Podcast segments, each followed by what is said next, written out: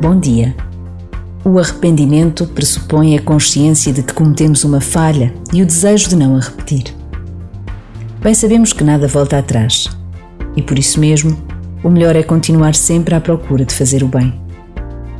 Mas apesar dos erros que se vão cometendo e dos tropeços próprios de quem está vivo, quando nos arrependemos verdadeiramente, está dado um primeiro passo que pode ser decisivo em todas as vidas.